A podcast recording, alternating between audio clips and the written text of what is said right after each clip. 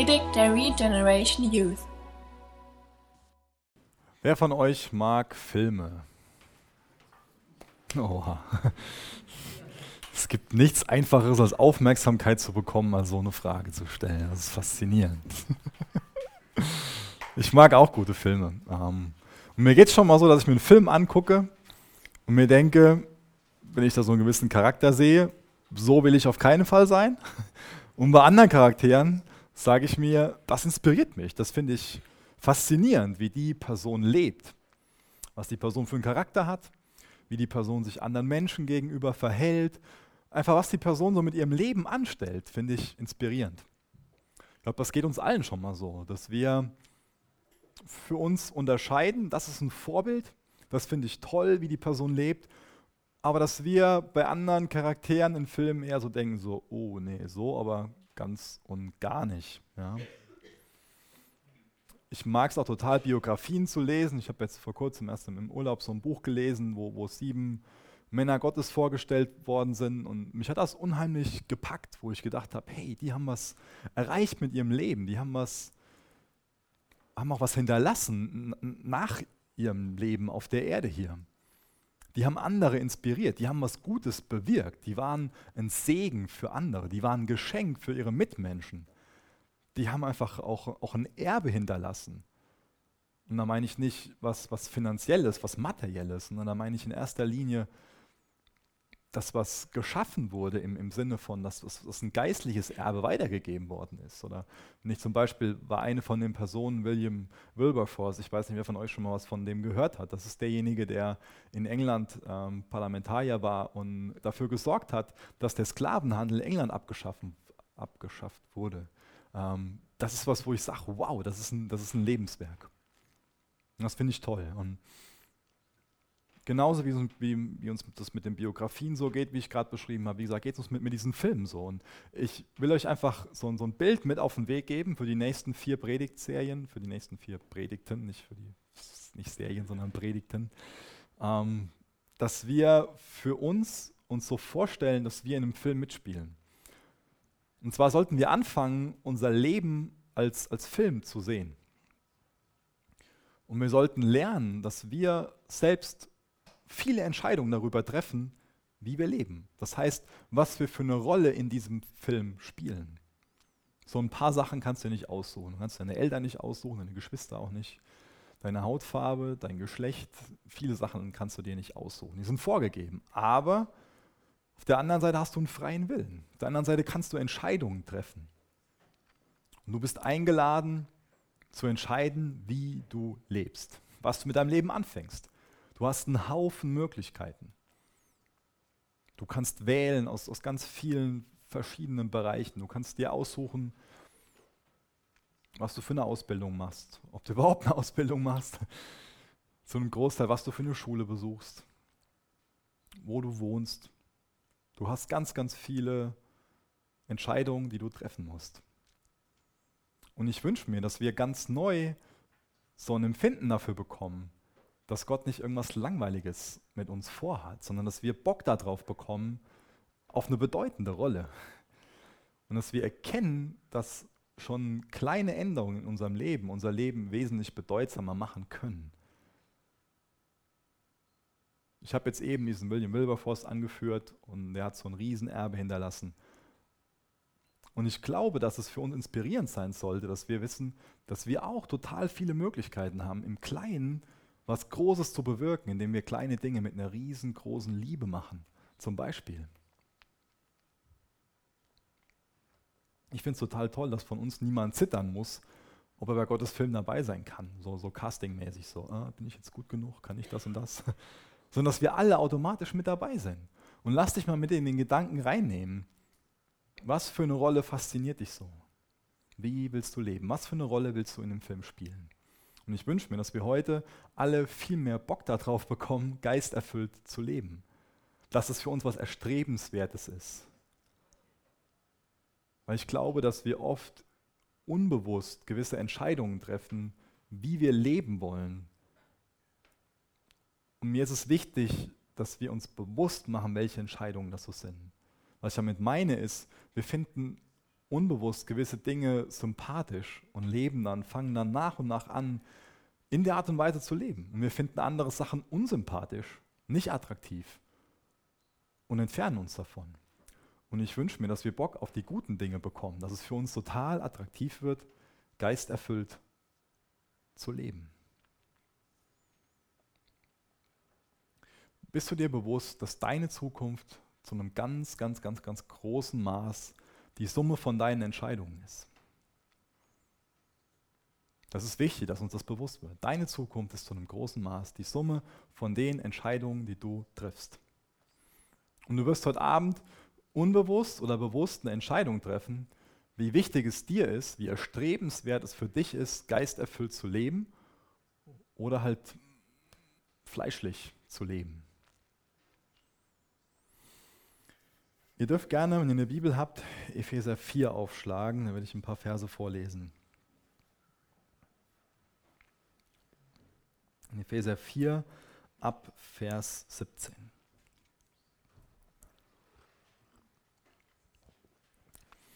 Ich will vor Gott bezeugen, dass ihr nicht mehr so leben sollt wie Menschen, die Gott nicht kennen und deren Denken ohne Sinn und Ziel ist.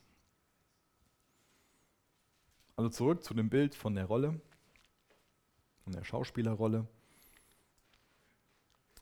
Dein Denken soll nicht ohne Sinn und Ziel sein. Und ich wünsche mir, dass wir uns bewusst machen, was unser Leben für einen Sinn haben kann und welche Ziele erstrebenswert sind. Und ich denke, es ist für uns eine Selbstverständlichkeit, dass wir für uns wissen, dass wenn Gott in unserem Leben ist, wir dann auch anders leben sollten. Wenn wir Gott kennenlernen, dann wird es unser Leben ändern. Wenn wir eine Freundschaft mit ihm haben, dann beeinflusst uns das. Das ist genauso, dass das kennen wir alle, wenn sich unser Freundeskreis ändert, dann hat das einen gewissen Einfluss auf uns. Das ist einfach so, ein Stück weit. Das krempelt uns nicht komplett von Anfang an, von jetzt auf gleich um, aber es hat einen gewissen Einfluss auf uns. Ich habe das oft erlebt, dann ist man irgendwie so zu einem Schulwechsel und ähm, kommt in eine andere Schule und hat da andere Leute um sich herum. Das beeinflusst einen. Und es hat natürlich einen Einfluss auf uns, wenn wir eine Freundschaft mit Jesus anfangen. Das verändert unser Denken, das verändert den Sinn von unserem Leben, das gibt uns ein anderes Ziel. Ich lese mal Vers 18 bis Vers 24 aus Epheser 4 vor. Ihr Verstand ist verfinstert und sie sind von dem Leben, das Gott für sie hat, weit entfernt, weil sie von ihm nichts wissen wollen und ihre Herzen hart geworden sind. Gleichgültig überlassen sie sich ganz ihren ausschweifenden Leidenschaften und suchen gierig nach jeder Art von Verlockung. Doch ihr habt das Wesen von Christus anders erlernt. Ihr habt ihm doch zugehört und kennt die Wahrheit, die in ihm ist. Deshalb sollt ihr euer altes Wesen und eure frühere Lebensweise ablegen, die durch und durch verdorben war und euch durch trügerische Leidenschaften zugrunde richtete. Lasst euch stattdessen einen neuen Geist und ein veränderndes Denken geben. Als neue Menschen geschaffen nach dem Ebenbild Gottes und zur Gerechtigkeit, Heiligkeit und Wahrheit berufen, sollt ihr auch ein neues Wesen annehmen.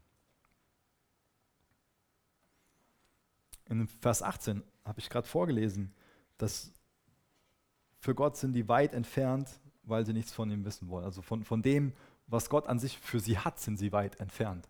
Bist du dir bewusst, dass, dass Gott was, was für dich hat? Dass er in Epheser, ähm, ich glaube, ein Kapitel vorher wird das beschrieben, dass Gott für uns alle gute Werke vorbereitet hat, in denen wir leben können. Bist du dir bewusst, dass Gott was für dich hat? Was signifikant ist, was, was bedeutend ist, was ja, das, das, das beschreibt, was ich eben Erbe genannt habe.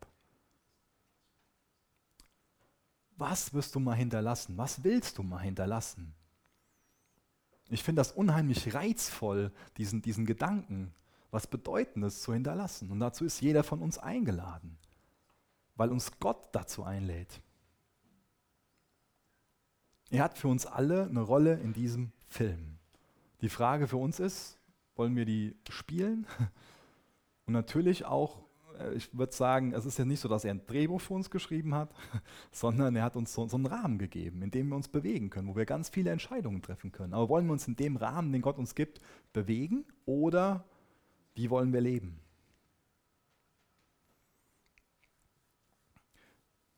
Ich finde es wichtig, dass wir bewusst Entscheidungen treffen, wie wir leben wollen. Für mich ist es ein riesengroßes Drama, dass sich viel zu viele, gerade junge Leute, von anderen sagen lassen, wer sie sind. Das ist ein Riesenproblem.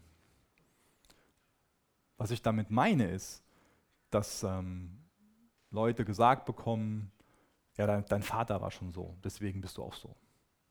Oder auch so voll im, im, im negativen Sinn. Ja? Oder deine Mutter, die hat schon so und so und du wirst bestimmt auch nicht so und so. Ja? Oder so Dinge können auch von unseren Eltern gesagt werden. Das können so banale Sachen sein wie, ach, du warst schon als Kind in Mathe schlecht. Und so Dinge haben einen riesengroßen Einfluss auf uns. Deswegen ist die Frage an dich, lässt du von deinen Freunden bestimmen, wer du bist? Lässt du von, von irgendwie anderen Leuten bestimmen, wer du bist? Lässt du dir sagen, wer du bist? Worte sind total mächtig. Worte haben einen riesengroßen Einfluss auf uns. Und wenn wir das glauben, was andere über uns sagen, dann werden wir auch anfangen, so zu leben. Das sind dann wie so selbsterfüllende Prophetien. Ja? Und weißt du, auch der Teufel will dir sagen, du bist so und so. Aber es gibt auch Gott, der dir sagen will, dass du sein geliebtes Kind bist, dass du wertvoll bist in seinen Augen. Was glaubst du? Auf wen hörst du? Auf wen hörst du? Durch Jesus wissen wir, dass, dass uns der Geist die Wahrheit offenbaren will und dass uns die Wahrheit frei machen wird. Und es kann uns nichts freier machen, als dass wir glauben, dass wir in Gottes Augen wertvoll sind, dass wir bedeutsam für ihn sind, dass er uns liebt, dass er für uns ist, dass er uns wunderbar gemacht hat. Von wem lässt du dir sagen, wer du bist und wie du bist?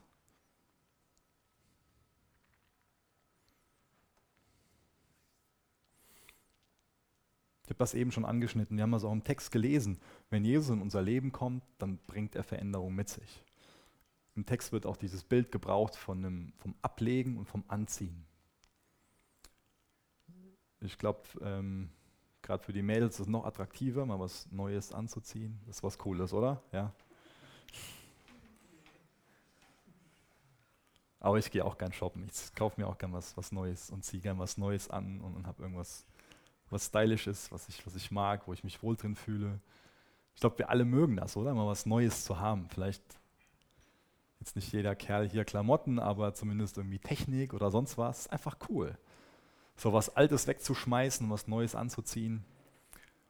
Und das ist so mein, mein Gebet für, für die Say, dass wir Bock darauf bekommen, was Altes abzulegen. Den alten Menschen abzulegen, in die Tonne zu kloppen und, und zu verbrennen. Ja? Um was Neues anzuziehen, einen neuen Charakter anzuziehen. Denn wenn wir davon träumen, irgendwas Bedeutendes zu hinterlassen, dann ist es wichtig, dass wir anfangen, zu verstehen, wie wichtig unser innerer Mensch ist. Wie wichtig unser Charakter zum Beispiel ist. Wenn du bedeutsam leben willst, dann solltest du anfangen, deinem Charakter sehr große Aufmerksamkeit zu geben. Ja? Was, für, was für Charaktereigenschaften sind für dich attraktiv? Was für einen Charakter willst du haben? Dann ist wichtig, dass wir anfangen, alte Klamotten auszuziehen. So, so Bitterkeit, Zorn, Hass, Neid, Selbstsucht, Egoismus. Und dass wir anfangen, die Dinge, die zum Beispiel Früchte des Geistes sind, gehe ich nachher nochmal drauf ein, anzuziehen. Die Liebe, Sanftmut, Geduld, Freundlichkeit. Habt ihr da Bock drauf? Dass, dass wir anfangen, so das Alte wegschmeißen, das Neue anziehen? Das wünsche ich mir. Warum wechseln wir nicht die Klamotten? Weil wir uns wieder sagen lassen, du wirst dich nicht ändern. Weil wir uns wieder irgendwie erklären lassen, dass wir so und so sind, dass wir nicht anders können? Ist das vielleicht ein Grund dafür? Ich glaube, das ist oft ein Grund dafür. Oder weil wir es vielleicht wieder aus uns selbst heraus versuchen. Deswegen ist es so wichtig, da demütig vor Gott zu kommen und zu sagen, ich brauche deine Hilfe, aber auch zu glauben, dass er uns hilft. Das ist auch ein Schlüssel.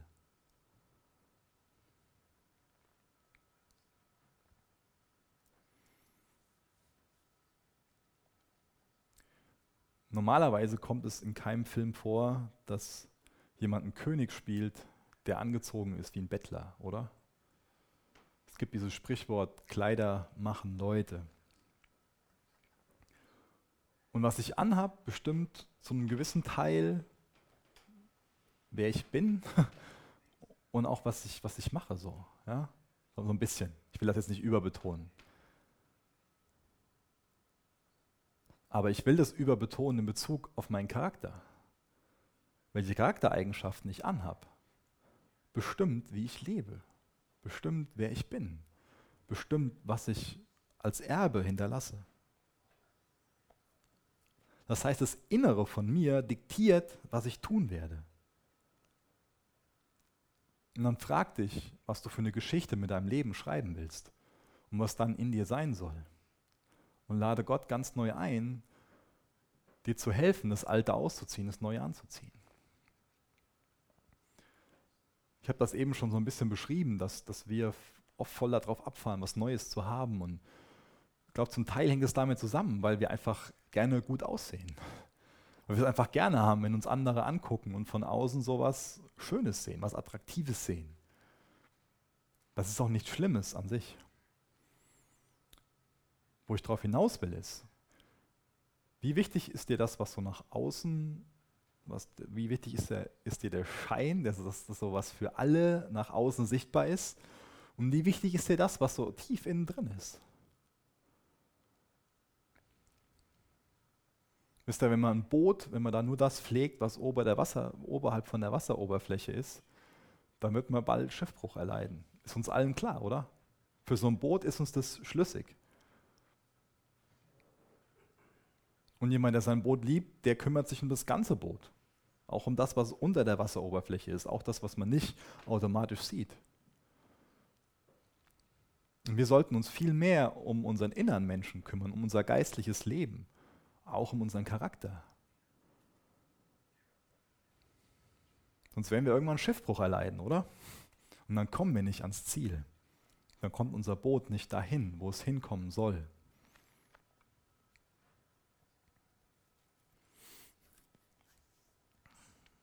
Mir ist wichtig, jetzt noch so im, im zweiten Teil ein bisschen zu erklären, welche Dinge der Heilige Geist in unserem Leben bewirken will.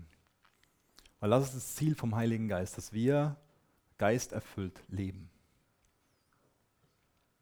Das heißt, mir geht es darum, an ein paar Punkten zu erklären, wodurch wir vom Heiligen Geist erfüllt leben können. Und wir werden merken, dass das ganz natürliche Sachen sind und nichts, was irgendwie ein bisschen spooky ist oder so, hu, ein bisschen mystisch oder was nur was für, für die ganz Verrückten und Bekloppten ist. Das Erste, was der Geist in uns wirken will, ist für mich beschrieben in Römer 8, Vers 16. Denn der Geist Gottes selbst bestätigt uns tief im Herzen, dass wir Gottes Kinder sind. Weißt du das? Bestätigt der Geist dir, dass du sein Kind bist? Das ist das, wo uns Gottes Geist hinführen will. Er will uns zum Bewusstsein bringen, dass wir Sünder sind, dass wir Zielverfehler sind. Das ist eine Sache, die er uns zuallererst bewusst machen will, damit wir verstehen, warum wir einen Erlöser brauchen. Hast du verstanden, warum du einen Erlöser brauchst? Hast du verstanden, warum du persönlich einen Erlöser brauchst? Hast du verstanden, warum Jesus für dich am Kreuz sterben musste? Er muss für dich am Kreuz sterben, weil du ein Zielverfehler bist. Und dann ist es wichtig, dass du, nachdem du verstanden hast, dass du ein Sünder bist, dass du dann das stellvertretende Opfer von Jesus für dich persönlich am Kreuz annimmst. Dass du das im Glauben annimmst, dass du glaubst, Jesus hat das Werk vollbracht, das Opfer vollbracht, was gebracht werden musste in Gottes Augen, damit wir wieder Kontakt, wieder Gemeinschaft, wieder eine Freundschaft mit Gott haben konnten. Das nehmen wir im Glauben an. Und dann kommt der Geist Gottes in unser Leben. Dann bekommen wir ein geistliches Bewusstsein. Da ist eine Wiedergeburt. Vorher sind wir geistlich tot. Durch den Geist Gottes sind wir wiedergeboren, bekommen ein geistliches Leben. Und das Erste, was uns der Geist klar machen will, ist, dass er uns verdeutlicht, dass wir Gottes geliebte Kinder sind. Das ist das Bedeutsamste, was wir überhaupt erkennen können in unserem ganzen Leben. Das ist die wichtigste Wahrheit. Nichts ist so bedeutsam, als ein Bewusstsein dafür zu bekommen, Gottes geliebtes Kind zu sein. Dann können Situationen, kann was ganz Haariges sein, da kann was ganz Herausforderndes sein. Und dann kann uns der Geist zuflüstern, Micha, du bist mein geliebtes Kind. Und das macht uns zuversichtlich, das macht uns ruhig in Gott, weil wir wissen, dass er auf uns aufpasst, dass er unser Vater ist, der sich kümmert. Wir als Menschen kommen oft an unsere Grenzen. Ich komme oft an meine Grenzen. Dann habe ich keinen Rat mehr. Dann weiß ich nicht, wie das werden soll. Und dann könnte ich hoffnungslos werden und verzagen. Dann könnte ich dran zerbrechen. Dann könnte ich dran kaputt gehen an der Last, die ich da trage. Das können nämlich Sachen mit meinen Kindern sein oder in meiner Ehe oder andere Sachen, wo ich für mich weiß, dass ich da Verantwortung trage und wo ich auch die Verantwortung tragen will. Aber wo ich merke, hier, hier bin ich schwach in Dingen, hier, hier brauche ich Hilfe. Und dann macht es so viel Mut, daran erinnert zu werden, Micha, du bist mein geliebtes Kind. Wisst ihr, was Gott damit macht? Er sagt mir, Micha, ich habe Verantwortung für dich und ich kümmere mich um dich. Ich bin für dich da. Ich kümmere mich um dich. Ich habe Verantwortung für dich. Ich bin dein Vater. Als Vater habe ich Verantwortung für mein Kind. Ich kümmere mich gut um dich. Vertrau mir. Und das ist ein zweiter Schlüssel. Das ist ein weiterer Schlüssel für ein geisterfülltes Leben. Dieses Vertrauen, dass Gott da ist, als liebevoller Vater, der sich kümmert. Das ist ein Schlüssel, geisterfüllt zu leben. Ich habe eben beschrieben, dass wir diese Wiedergeburt durch den Heiligen Geist erleben sollen. Das ist eine Sache, die ein für alle Mal passiert. Aber der Geist ist auch an einem Prozess beteiligt, der ein Leben lang andauert. Das nennt man Heiligung. Ich weiß, dass ich das oft sage so, aber das ist mir einfach wichtig, dass wir das alle wissen und darin leben. Ein Aspekt von Heiligung ist, dass der Geist uns Jesus ähnlicher machen will. Das heißt, er will uns genau auf die Sachen aufmerksam machen, die ich eben vorgelesen habe, was so das alte Leben betrifft so negative Eigenschaften. Und er will uns helfen, das Neue anzuziehen. Er will uns immer wieder sagen, hey Micha, du hast gerade wieder das und das. Und leg's ab durch meine Kraft und zieh das Neue an. Ich wünsche mir, dass wir ganz bewusst so Klamottenwechsel, das ist für uns so ein geistlichen Klamottenwechsel, dass das was ist, wo wir voll viel Bock drauf bekommen, wo wir ganz neu sagen, so will ich nicht mehr leben. Ich will jetzt die und die Rolle. Ich will in den Sachen leben, die Gott für mich hat. Und ich ziehe das Neue an. Johannes 16, Vers 13, da steht drin, dass uns der Geist in die ganze Wahrheit führen will. Er will uns klar machen, wer Jesus ist und wie Jesus ist. Und dadurch, dass er uns vor Augen führt, wie Gott ist, will er uns auch ein Bewusstsein dafür geben, was wir in Gottes Augen sind, wie wir in Gottes Augen sind, will er uns dabei helfen, dass uns auch die Eigenschaften Gottes attraktiv werden und dass wir ja, anfangen, die, die zu begehren, nenne ich mal. Das ist gerade das, das, falsche Wort. Ich weiß, aber das ist das Einzige, was mir gerade einfällt, das zu beschreiben. Dass wir sagen, ja, so will ich werden. Das wünsche ich mir, dass das in uns passiert. Und wenn wir dann verstehen, wie Jesus ist, dann bekommen wir auch viel mehr ein Gefühl dafür, wie er leben würde, wie er entscheiden würde. Dann bekommen wir viel mehr ein Gefühl dafür, in seinem Willen zu leben. Johannes 14, Vers 26, da steht, doch wenn der Vater den Ratgeber als meinen Stellvertreter schickt, und damit meine ich den Heiligen Geist, wird er euch alles lehren, euch an alles erinnern, was ich euch gesagt habe. Das heißt, der Geist ist unser Ratgeber, ist der Stellvertreter von Jesus. Er spricht zu uns durch sein Wort. Deswegen ist es so wichtig, dass wir in Gottes Wort sind.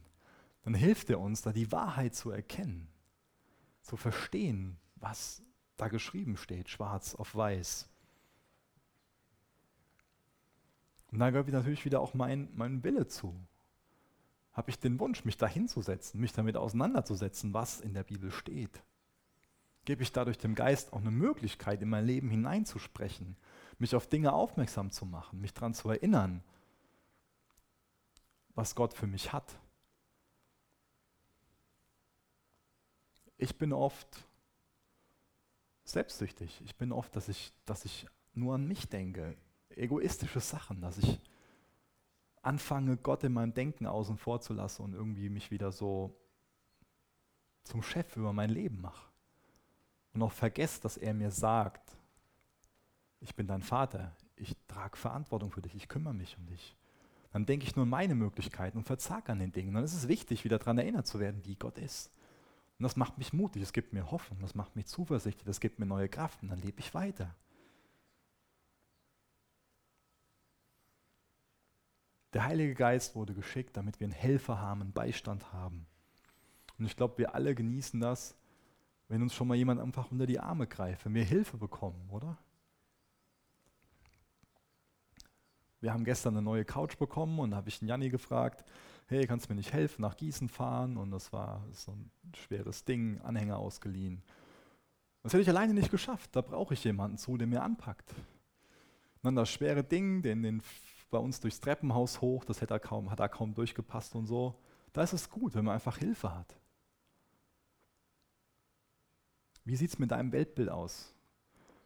Bist du da der, derjenige, der sich da für dich um alles kümmern muss? Oder verstehst du, dass es Gott gibt, der mit dir die Dinge angehen will? Nimmst du Gottes Hilfe an? Mit, mit offenen Armen? Was so mit, mit Gottes Hilfe mache ich das? Beziehst du ihn in die Sachen ein? In deinem Denken, in deinem Handeln? Der Geist Gottes bietet uns so viel Hilfe an. Den will ich nicht außen vor lassen. Nicht in meinem Leben, nicht hier in, in dem Gottesdienst, definitiv nicht.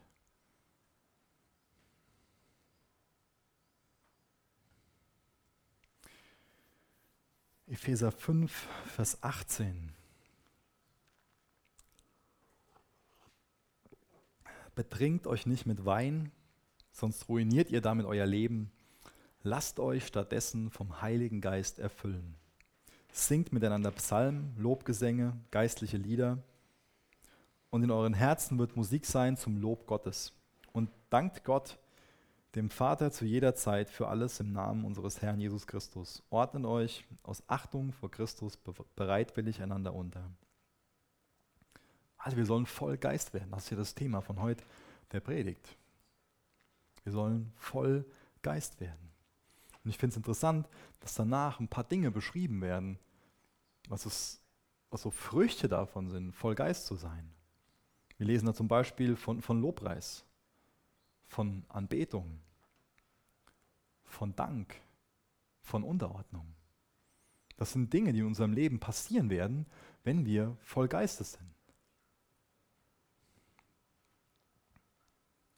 Mir fehlt gerade das, das, Wort dafür. Ihr kennt alle diese, diese Streifen im Chemieunterricht. Das ist ein Laktattest, ja, sowas in der Art. Wisst ihr, was ich meine? Ich meine diese Dinger, die wir da früher in der Schule mal genommen haben. Wir halten die da irgendwo rein und bekommen dann so, bitte? Indikator, genau, sowas meine ich. Danke. Also, wir gucken dann, was das für eine Farbe hat und dann wissen wir, aha, das hat den und den pH-Wert oder das hat das und das, ja. Und deswegen finde ich es wichtig, mal so einen so Indikator zu haben, sind wir geisterfüllt oder nicht? Wie sieht das mit deinem Leben aus? Mit, mit Lobpreis, mit Anbetung, mit Dank, mit Unterordnung? Wisst ihr, wenn ich nicht vom Geist erfüllt bin, dann gehe ich total undankbar durchs Leben. Das ist einfach eine, das ist, das ist ein Fakt, das ist eine Tatsache. Ich meine, das ist nicht automatisch so, dass wenn ich dankbar bin, dass ich dann automatisch geisterfüllt bin. Das brauchen wir jetzt nicht irgendwie übertreiben hier. Aber wenn ich total undankbar bin, dann ist es ein Zeichen dafür, dass ich den Geist nicht in meinem Leben wirken lasse. Weil der Geist will mir helfen, auch zu verstehen, was Gott für mich getan hat, was er gerade tut dass er am Wirken ist, will mich dankbar dafür machen, will mir die Augen dafür öffnen. Und seht ihr, wenn ich geistlich lebe, dann bekomme ich ein Bewusstsein dafür, wie wunderbar Gott ist und was er für Wunderbares für mich hat. Und dann bin ich dankbar. Dann lobe ich Gott dafür und dann, dann bete ich ihn an dafür. Und dann ordne ich mich seinem Willen unter, weil ich dann verstehe, dass es nichts Besseres für mich gibt, als den Rahmen, den er für mich vorgesehen hat. Dann bekomme ich da total Bock drauf, in dem Rahmen zu leben. Und ich stelle dir nochmal die Frage, was für eine Filmrolle willst du da spielen? Was ist für dich erstrebenswert? Was ist für dich attraktiv? Wie willst du leben? Willst du in dem Rahmen leben, den Gott für dich hat? Und da was Bedeutendes, Signifikantes hinterlassen? Wie willst du leben? Ich habe eben schon mal die Frucht des Geistes erwähnt. Das sind einfach Dinge, die, die der Geist in unserem Leben wirken will. Die will er wirken, indem er uns zum einen Schuldbewusstsein gibt, indem er uns über Dinge klar macht, dass wir da Buße tun sollen, dass wir umkehren sollen. Das ist, das ist eine Sache, die der Geist wirkt in uns. Aber das Gute ist, dass er nicht nur uns klar macht, wo da Dinge falsch liegen, sondern dass er uns hilft, dann was abzulegen, was Neues anzuziehen. Das will der Geist Gottes bewirken. Galater 5, Vers 22. Wenn dagegen der Heilige Geist unser Leben beherrscht, wird er ganz andere Frucht in uns wachsen lassen. Liebe, Freude, Frieden, Geduld, Freundlichkeit, Güte, Treue, Sanftmut, Selbstbeherrschung. Nichts davon steht im Widerspruch zum Gesetz. Sind das für dich erstrebenswerte Eigenschaften? Hast du Bock darauf, so zu sein? Liebe, Freude, Frieden, Geduld, Freundlichkeit, Güte, Treue, Sanftmut, Selbstbeherrschung. Das ist doch toll, so zu sein, oder? Wenn Leute im Film so sind, dann denke ich mir, ja, so will ich sein. Das ist erstrebenswert, so will ich leben. Da habe ich Bock drauf. Werden das dadurch auch Ziele von dir, wo du bewusst sagst, ich will so und so leben, ich will liebevoll sein, ich will freundlich sein, ich will überfließen vor Dankbarkeit. Das sind doch voll die positiven Dinge, oder?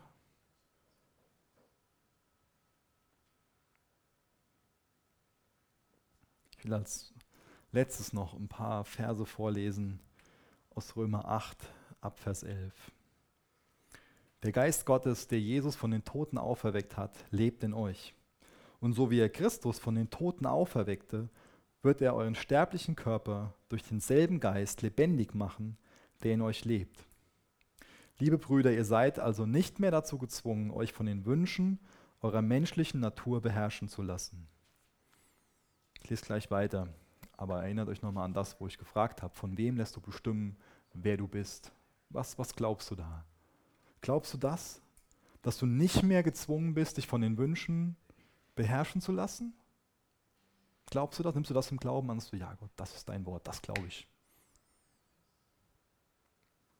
Oder lässt du dir doch wieder zusprechen, dass du in das alte Muster zurückfallen musst und so weiter?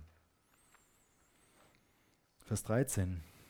Denn wenn ihr euch weiter von ihr bestimmen lasst, werdet ihr sterben. Wenn ihr euch aber durch die Kraft des Heiligen Geistes von eurem alten Wesen und den bösen Taten abwendet, werdet ihr leben. Denn alle, die vom Geist Gottes bestimmt werden, sind Kinder Gottes.